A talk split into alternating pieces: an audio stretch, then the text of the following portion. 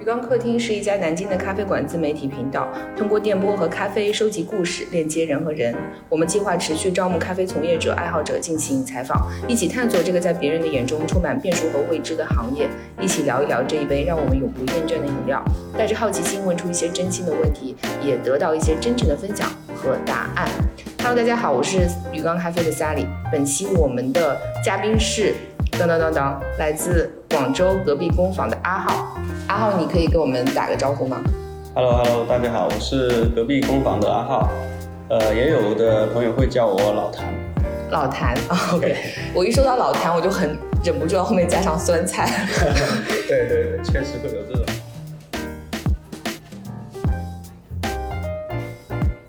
对，我就发现来到广州这里，我就发现谐音梗被用的到处都是。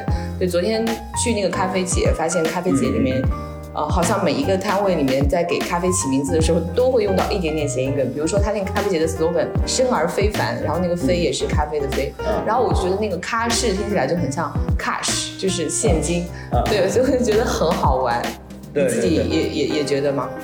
会的，其实是像就接刚刚的，就是“咖士”，它其实是一个粤语里面叫做“咖塞”，就是很厉害的意思。哦。对对，然后它刚好这个“咖”。就跟咖啡的“咖”是是同一个音的，就是在粤语里面，“咖”就是咖啡的“咖”的意思。对，所以它刚好会连起来。对，因为我感觉在其他地方的话，他们的起名不会这么有特色。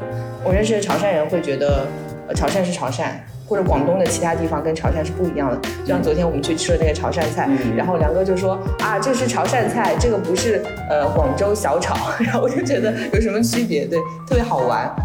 对，因为我觉得在广东的话，其实这种文化我会觉得像是一种，就是一种街坊文化，嗯，就是它会很讲究街头巷尾这种感觉。就像我们去找一些好吃的，其实我们都是喜欢去找一些就是苍蝇馆子，对，类似于这样子的。那它其实大家就会有一些很随意的东西，或者说是口头禅的东西，或者说哎觉得蛮有趣的东西。对，然后去到咖啡节最大的感受就是。好像每一家的咖啡都会有自己的表达方式，然后他们有很多的标语，比如说我记得印象很深刻，有一些有一个做法兰绒的，然后它的包装袋就会是那种。呃，很朴素的那种感觉，然后有一个男生就一直在那里冲，然后他们甚至搬了一个柜子过来，然后那个柜子里都是一些中古的一些瓷器，很多人关注，然后还有一家就是从上到下都贴满了各种像牛皮癣一样的小广告，对，来一家，对，我就觉得啊，就是这种表达方式的话就很特别，因为我们呃参加咖啡节，我们也去很多城市，但是感觉好像在比如说江浙沪那边，我们会更注重一种精致的文化。就是更希望就是呃有一点小清新的，或者是对美好生活的一种向往。那是不是广州人就是做咖啡的人骨子里就是就会觉得说接地气啊，或者说是呃这种很安逸的生活是他们做咖啡的一个想表达的方向呢？可以一部分这样理解啊，就跟我们其实这几年在做创意咖啡会很强调就是本土化这件事情，觉得是是有有相关的，因为我们这个方向其实也是从。就是我们所处的环境里面去整理出来，就是广东会比较务实一点，会比较生活化一点，所以社区店特别多。那他希望就是把身边熟悉的东西，让顾客感受到，哎，你来到这边是没有压力的，然后很亲近的，哎，跟我身边东西是很熟悉的，就跟这一个街坊的文化会比较像。我有这样的感觉，因为我。几年前来广州，跟我现在来广州，我觉得只要一下飞机，就有一种熟悉的感觉扑面而来，就感觉这里的人一点都不着急，就是这种不着急的感觉。然后出租车司机跟你说话是慢慢的，然后你在你在酒店吃早餐，然后那个酒店的工作人员会跟你说慢慢慢慢，就是我就不知道慢慢是什么意思，是慢慢来的意思吗？就特别好玩，是慢慢来的意思。对，这，其实就是慢慢用，慢慢来啊，对对对，就一种比较客气的。对，真的很客气。哎，我们聊的太远了。其实我们应该是从隔壁工坊先开始，对不对？我们已我们已经像我们已经在去聊一些就是这两天见到的东西，但没关系，我们还是可以回到正题的。阿浩，可不可以跟我们介绍一下隔壁工坊这家公司？因为我觉得这四个字其实也蛮老广的。嗯，OK，隔壁工坊的话，那其实是一家以精品咖啡原料，然后创意咖啡方案这样的一家精品咖啡的供应服务商。对，那最开始我们呃主要做的是线上，那当然现在也在做线上的咖啡豆的供应，然后那后来我们就还做了一些线下咖啡馆的咖啡豆以及一些咖啡粉的供应。然后最近几年的话，就会做一些创意咖啡的方案。那你们的话，你们的客户是全国各地，还是更多的在呃华南地区？呃，全国各地都有，就比较多是呃华南地区，然后呃江浙沪这样。OK，一家咖啡的原料公司，那在我的想象里，这家公司应该是有自己的烘焙，或者是有自己的独特的配方。那你们的产品是也是这样子去自己去研发，然后自己去生产、自己去做的吗？对我们呃最开始是从一个工作室，然后慢慢做到自己的工厂，对，然后去有有自己一些固有的一些配方。但是在一九年，我们会发生了一个比较大的改变。嗯，我们其实是从整个团队的架构，其实跟公司的架构里边就开始改变。那一九年的时候，其实我们当时其实是已经工厂已经做了两年了，做这家工厂其实投入了蛮多的，然后当时整个团队人也比较多，整个管理的。呃，压力也会比较大。那那个时候我们会发现，我们其实团队更擅长会去做一些产品的开发、产品的运营，以及想在一些服务的方面去做一些拓展。那我们一九年下半年开始做的改变，就是当时我们把我们的烘焙生产，就是生产这一块，然后外包了出去。当时是找了一个，就是也是一个机缘巧合吧，一个关系比较好的朋友，认识蛮多年的，然后他做了一家烘焙工厂。然后呃有团队，但是没有单子，对，那我们就把我们的机器设备，然后甚至烘焙师都给卖给他们了。嗯哼，对，非常好，非常好。因为我们其实也是一样的，就是我们也是在差不多一八一九年的样子，我们跟你们经历了同样的事件，我们也就外包了我们的烘焙。然后我还记得我们上一次，但是上一次是你吗？我不记得了。我们在南京，是的，是的，是你吗？就有一个顾娘娘对对对，有一个生肉的供应商那边。然后好多的品牌都在那里，我记得那一年是大家都在做自烘焙，大家都在玩自烘焙。对。然后我们也是在那阵风潮里面，就是我们也在做。但是后来为什么我们也会就把这个部分完全外包？其实是后来发现，哎，好像我们做这个品牌的初心或者说初衷是去要做门店的，因为我们还不太一样。我们是，如果你做了烘焙之后，我们发现你做了烘焙，那你就一定要把你这些烘焙的咖啡豆，把它全都销售出去。但是呢，你的烘焙师他的主导就在于说，他在烘这个咖啡的时候，他能决定这个咖啡可不可以上架销售。从现金流的角度去考虑这个问题，你就会发现啊，你大量的资金会变成生豆，但是这些生豆又没有办法跟上那个销售的速度，而这会逼到你整个公司都去想销售的问题，没有心思再好好的做门店。我当时我就当机立断做了这个决定。所以也是从那年开始，我就觉得就是可能做自己觉得对的事情是最重要的。因为在那之前，可能很多人会觉得啊，他们是有技术的啊，烘焙是他们的强项怎样？但是后来你发现，其实，在这么一个很长的产业链里面，如果我们把所有的事情都做，那别人做什么呢？所以我觉得我们还是应该相信有比我们有经验、更适合去做烘焙的人，然后帮我们实现我们想要的烘焙方案。而我们的核心价值不是在于我们是一锅一锅的把那个豆子烘出来，而是在于我们的。品鉴能力，我们对市场的思考能力，然后我们综合的整合这些信息，然后决定要不要做采购，或者要不要去上架，这样你认同吗？是的，是的，这一点其实我的感受是很深刻的，因为我们在做这个决定之前，其实那个时候我们自己几个合伙人商量一下，就大家我们一起讨论的时候，会觉得我们其实从我们一五年开始做，一直在极力证明我们跟别人一样是很厉害的，就是很有技术的。可以看到我们整个包装啊，包括我们的一些宣传里面，其实会有一些诙谐啊、幽默啊、有趣这样子的。那别人就是觉得我们不专业。对，就即使我们当时已经把烘焙工厂也做起来了，然后把所有的品控的流程、ERP 的系统全部都做了，但是大家觉得你就是不专业的。在我看来，你就是一个搞淘宝的，卖豆子的。嗯嗯嗯。对，那后来我们发现，那我们其实我们真正要告诉消费者的不是这个东西，就是我们。比较擅长做的是，我们怎么样把咖啡的体验去不同的形式，去告诉消费者，让消费者觉得，哎，咖啡是好喝的。对，这跟我们原来的理念“人人都是咖啡师”是相关的嘛？那我们觉得，那没必要去努力去证明一个我们觉得其实已经不需要去证明的东西，把精力就是放在自己擅长的事情上面就好。对，所以这一点我是蛮蛮认同的。对，我觉得你说的特别好，因为我觉得。可能在这个行业里或者听我们播客的还有很多人在。做自己的烘焙，甚至代工厂，或者是各种各样的模模式和形式，他们有可能会有一点遮遮掩掩，或者是不去坦诚的面对。但是实际上，我们还是要看到，就有很多事情它的局限性。比如说，如果你自己在做烘焙，那也也会有人自己，比如用手网烘，嗯，啊，然后或者是自己在家里面做烘焙，这样，然后把这些咖啡卖给熟悉的朋友。那可能在我们行业里，这是一个。通识就是可能消费者也接受这样的模式，嗯，但是这样的烘焙者呢，他们也会面临去思考一个问题，就是我要不要把我的技术变成一个产能，要不要把它工厂化？但是，一涉及到工厂的话，我觉得 对我来说可能是另外一件事情，一个世界。对，其实并没有那么容易，很痛苦，很痛苦是吗？对。好，然后那我们就从一九年开始说好了。一九年做了一个转变之后，其实确实感觉中隔壁工坊好像沉寂了有一两年的时间，没有听到太多声音。但是重新进入我们的就是视觉，就是我的印象就是那个阿强，对我对阿强这个 IP 的印象非常深刻。然后那个杯子也非常的好，对，然后也是非常感谢就是隔壁工坊跟我们共享的那个供应链。然后后来还有很多朋友来问我说：“哎，你们这个杯子是在哪里做的？怎么那么好看？”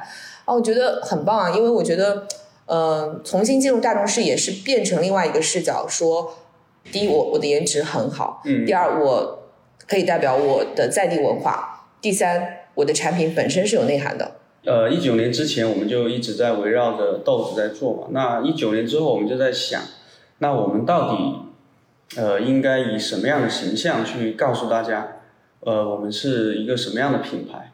其实契机是这样子的，从一九年的时候，上海的咖啡节嘛，那一年其实我们是不想参加的，对，那因为一八年我们已经做过了，做过一次之后发现没太多效果。再次搜索，对对对对对，就我们把豆子背过来，然后大家喝了一下，好的，那我们去淘宝买吧，然后或者说，哎，我的店在上海，哦，你们在广州，好，再见，就这种感觉。然后我们当然就不想参加，当时的话我们是，呃，有一个云南的供应商。他他们参加，然后当时我们是帮他做了一下，就是整一个市集的设计嘛，呃，因为他们主要是做生豆嘛，那我们帮他做一些设计。那后来我们就跟他聊了一下，就说那来都来了，那我们还是要展示一下嘛，然后就跟他们做了一个置换，然后呃，当时就他把他的摊位分了一小块给我们，那我们当时就在这边去做一些展，呃，隔壁工厂的展示。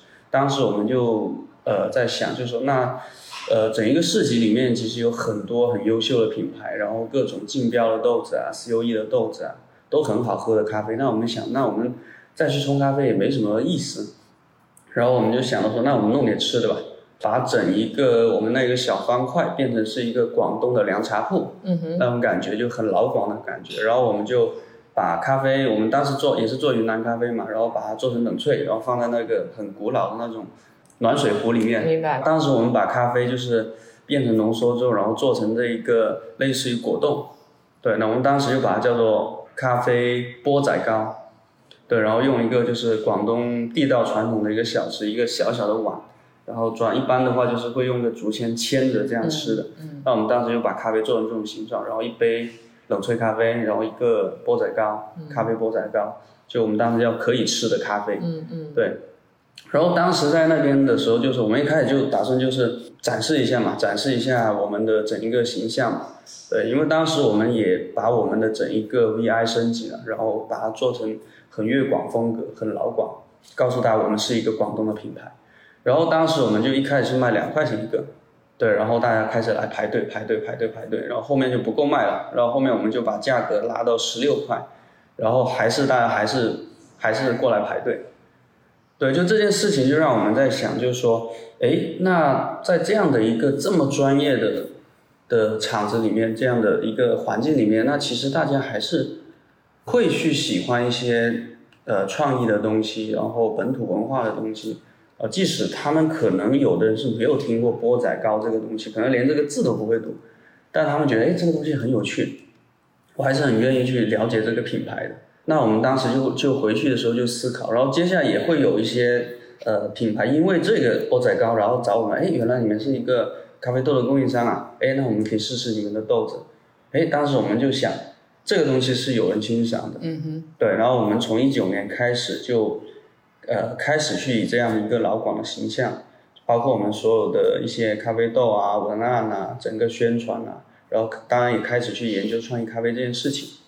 成功的引起了我的注意，然后在二零二一年，它应该是四月份，啊，我们在展会上遇到的时候，然后就，跟 QC 聊起这个事情。啊当然前面跟他认识是因为他来南京上过一次思想会的课，然啊后当时就认识。识了。但是当时觉得哦，供应链，但是供应链在广州离我们很远，好像没有什么很直接的关联，嗯只是了解了一下。嗯但是后来又一次见到 QQ 就觉得很亲切然后开始聊天，就说啊，你们现在设计很棒啊，你们产品做的也很棒啊。哎呀，我就突然一拍脑门，就想到了，因为那不是提前规划好的，嗯也不知道会遇到谁，嗯只知道遇到他。嗯我说哎，我说要不然合作吧然后就是不知道是什么，他说好，然后我就觉得很爽快。然后我们两个大概就是在外面站了一会儿的时间。我看到你们有一些新品嘛，我说你可以给我一些新品的选择，嗯因为我记得很清楚有一个鸡汤咖啡，嗯，那个是非常对，让我觉得哇，就是可以到这个想象力的程度，而且我是很喜欢这种食材啊，或者是中式、西式的这样的东西的这种融合和嗯碰撞的，我本身很喜欢这种很极端的挑战，所以我就说，那我们来做一个这样的合作。后来我们从大概五月份开始在店里面去卖，比如说咖喱鸳鸯、凤凰流沙，嗯然后丽妃红豆冰。其实我们在出品这些产品的时候，我们自己咖啡师的第一个疑虑就是豆子不一样怎么办？嗯，对，但是我就觉得啊，这个没有关系啊。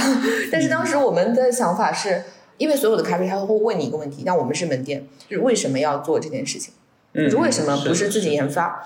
然后我们可能会从宣传的角度告诉他说，哎，那你想，比如说疫情，对不对？大家都没有办法出游。那如果我们在南京可以喝到有广州风味或者是嗯、有特色的这样的咖啡的话，就不用去那里啦。这个理由我觉得他们应该是能理解的。可能咖啡师就会说啊，那咖啡豆怎么办？然后当时我记得 QC 就直接说，那你咖啡豆就用你们的。我觉得这样也很好，因为这样会更体现一个融合性。嗯因为咖啡豆可能是我们的，就这一点上也是会觉得你们的开放度是很高的，就是嗯并没有强求说一定要在供应链上面跟你们去做合作。这样的话，我们也可以有一个自己去调试的过程。你知道吗？一开始出来那个产品超级难喝，嗯嗯，我喝完之后我说不可能，我说这不可能是这个味道。然后我们咖啡师也说好好难喝啊，这嗯怎么会这么难喝？因为后来我记得你们的研发顾问有来过一次，嗯就在你们来之前那一周，就是我们在疯狂调试，嗯有些东西真的非常难喝，然后但是后来就变得很好喝。但是我们卖的最好的产品是凤凰流凤凰沙。流沙。对你你们呢？你们这几个产品里，我们其实一开始设想的应该也是咖喱鸳鸯，因为咖喱鸳鸯这一款确实在我们尝试了很多个地方，就是卖的特别好。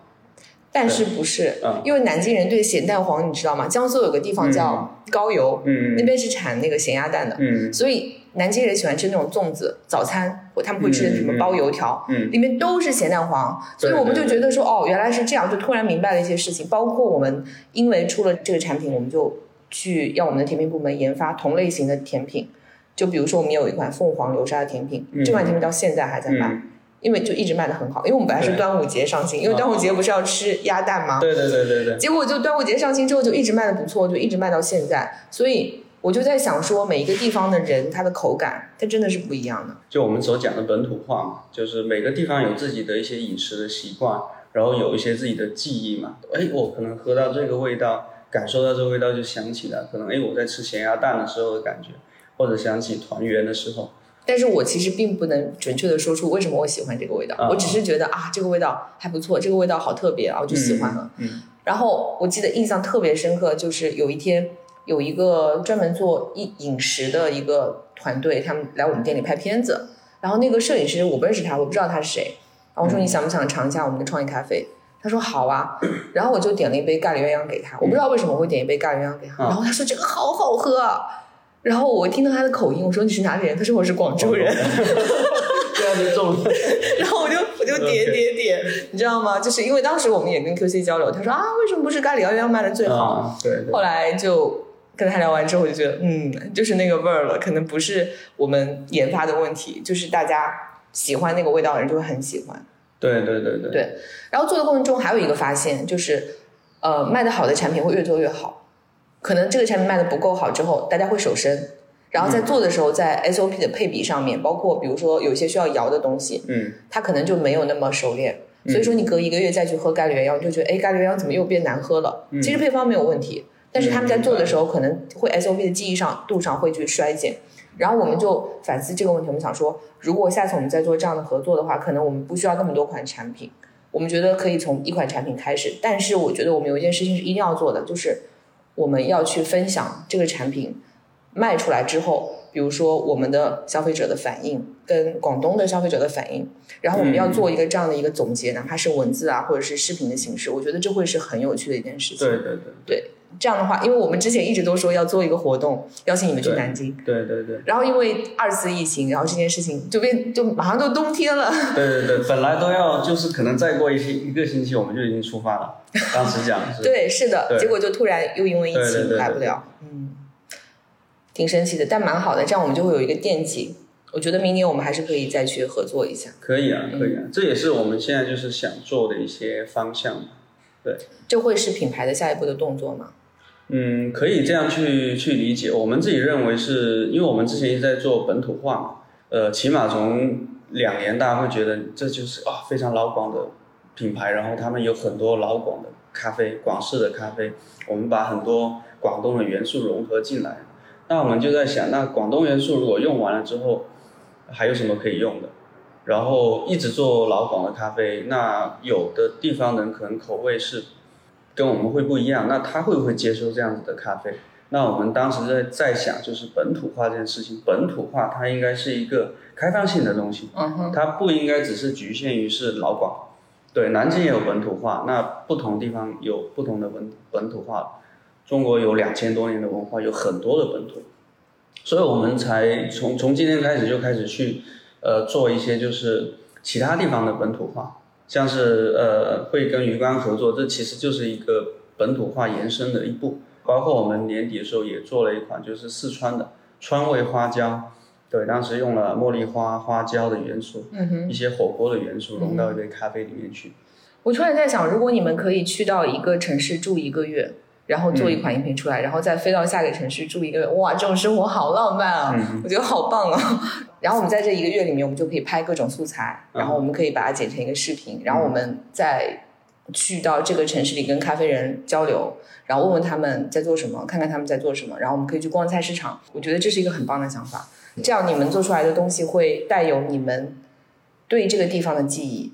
对想法。对对对对，就是到了当地的话，这个理解会更深刻嘛。对，你就让我想到前段时间我看了一个纪录片，是两个北京的纪录片导演拍到南京的两家店，但这两家店呢都是外地人开的，一个是澳门人开的，嗯还有一个是呃一对夫妇吧，这一对夫妇他们开的是一个烘焙店吧，算是面包烘焙店，然后澳门轩呢是一个澳门菜的餐厅，他们在南京都做了很多年了，嗯，然后这个片名就叫异乡之味，就是异乡人表现他们自己的地方的那个味道。嗯，在一个城市。啊，我就看了以后特别感动，因为那个烘焙店的老板有一次他看到我发朋友圈，我说我想吃那个肉桂卷，嗯。然后他就自己做了给我吃，然后没有想到我在南京是吃到一个英国人做给我的肉桂卷，这个肉桂卷是他妈妈做给他的那个味道，然后我觉得啊好感动。我觉得这种感觉就很棒的，就是其实如果你不是本地人，你是外地人，你来为这个地方做研发、做产品的时候，你的视角也会让本地人觉得很棒。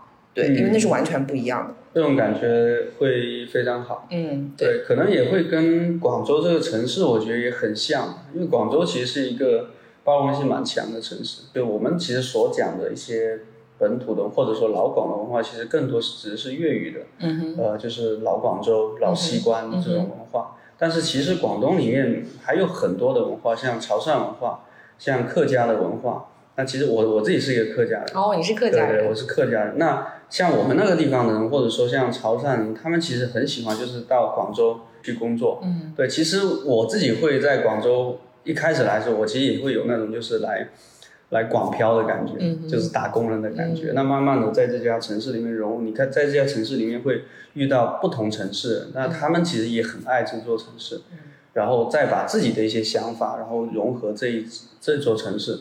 那其实出来就是会有刚刚你讲那种味道，嗯，听得出来，我觉得你是很爱广州的。呃 对对对，已经融入了，嗯。对，我我这次能遇到阿浩，阿浩是因为乌合的课程嘛，就乌合的课程这次让我可以遇到很多嘉宾也，嗯。然后挺好奇的，为什么他们会来上一个线下开店的课？然后问才知道，哦，原来他们想要开店了。所以嗯，是的。关于开店有什么可以向我们透露的吗？呃，也不算神秘的，就是我们之前因为做了创意咖啡这件事情，那我们在北京路，我们也呃有一个半开放的工作室，它是在一个楼上的店铺。那我们就是采用预约制的方式，然后会有一些客人啊，呃同行啊，或者说是来旅游的朋友，然后就会上来喝咖啡。但因为开的时间不是特别的长，就营业的时间不是太固定，有时候因为我们自己有比较重的研发的任务啊，然后经常不开。就很任性，就别人经常过来，哎，我我来喝。后来沦为一个拍照场所，对我还要预约，我没见过，没见过你们这样的。对对，那确实这个因为是我们确实内部的原因。那后来我们在想，就是说，那我们呃，要不就正儿八经的做一家这样子的店铺，对，因为还是会不一样。就当你实实在在去做一家店铺的时候，跟你去以这样的一个形式去面对消费者的时候，还是会不一样。你能思考和观察的点变得更 更发散了，然后因此可能看到的状况会更真实。对对对，也是来这边上课的原因。嗯，对，这样其实也会更懂你们的下游客户的需求。哎，嗯，对对对，因为我们其实开了这一家店铺之后，就这家工作室之后，我们认为是一个窗口吧，嗯，就是一个交流的窗口。那其实通过这一个给我们自己的线下业务，就我们咖啡馆的业务的拓展，其实是很有帮助的。就大家通过这个东西。了解了我们，然后在我们其他的业务上面产生一些连接，对于我们自己品牌其实是很有帮助的。嗯，是。那有没有想过去外地开店？暂时的话，先学会怎么样把一家店做好吧。嗯，太谦虚了。你你原先是烘焙师还是咖啡师？我做隔壁工坊的时候是是烘焙师，是第一个烘焙师。OK。嗯，特别好，我觉得你特别优秀，因为我见到太多烘焙师都没有办法放弃那个炉子，就天天要在那个炉子旁边。是的，会有一种就是做技术的人会有这种执念。我也学过烘焙，然后我只烘过一一天的豆子，然后我就跟我同事说，我说永远不要叫我坐在这里，我就弄了一天，我就直接放弃了，因为我觉得天呐，就要让我坐在那里，我真的太痛苦了。那很好，你是是定位是很清晰啊。不是，是因为我。完全知道我不喜欢什么，所以我才对没有做啊，真的挺厉害的。我觉得隔壁工坊这几年的发展，就跟你们这种愿意跳出鱼缸或者跳出自己的固有模式的这种勇敢是是分不开的。比较喜欢折腾吧。我我觉得所有喜欢咖啡的人应该都是喜欢折腾，希望这个饮料才会这么充充满魔力。对，然后让我们一直不断的为了它去折腾。然后我觉得你们如果要去外地开店，好像我觉得也挺棒的，因为我觉得。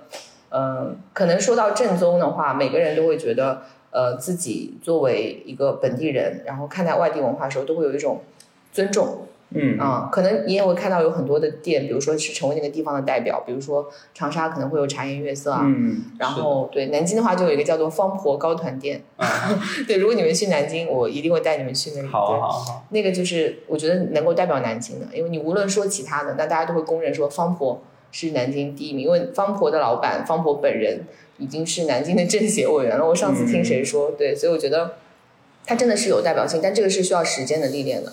所以希望你们开完店之后，呃，你们可以，我觉得你们可以更好的去表达你们想要表达的，你们对于广州或者说像整个华南地区这样的一种文化理解，然后对年轻人会是一种引导。因为最近有一个广州的咖啡师去我们那边开了一间店，然后他的店里面没有任何装修，啊知道吗？然后他全部都是用红纸，然后我昨天。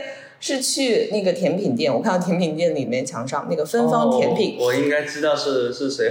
哦，你知道是谁是吗？然后他就贴满了红纸，像春联啊。对对对，然后他们他们有一个 slogan 是一个广东靓仔和一个南京潘西，对对，我知道是谁。是是，然后我我经常去那家店的，因为因为我们有个项目正好在那家店对面，就我每次去项目的时候，我就先去路过那里喝一杯。是是我一个学 Q 的同学。哦，真的吗？对对对。哦，他真的很有意思，因为他。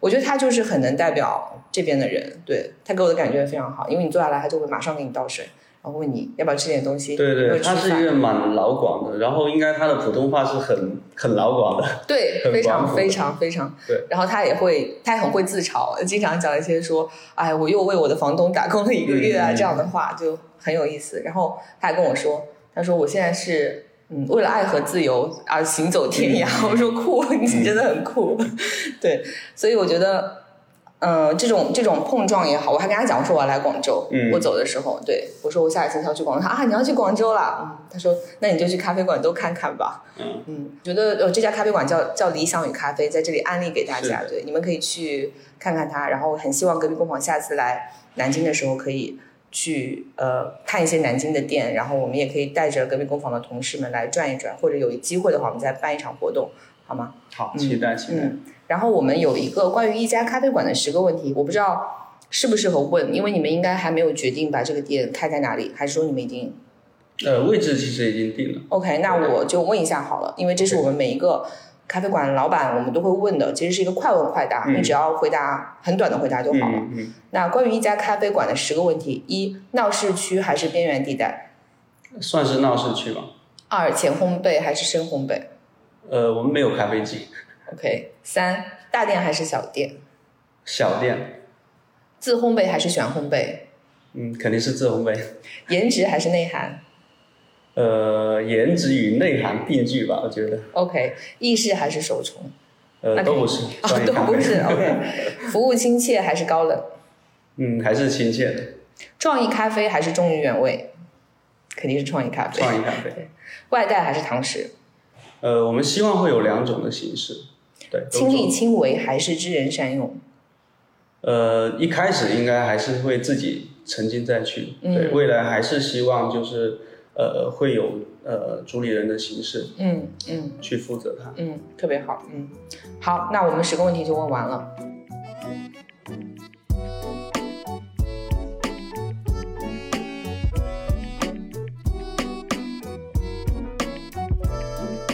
呃，感谢鱼缸的邀请，呃，大家来听我们的故事，也欢迎大家一起云喝咖啡，也欢迎有机会来广州喝我们的创意咖啡。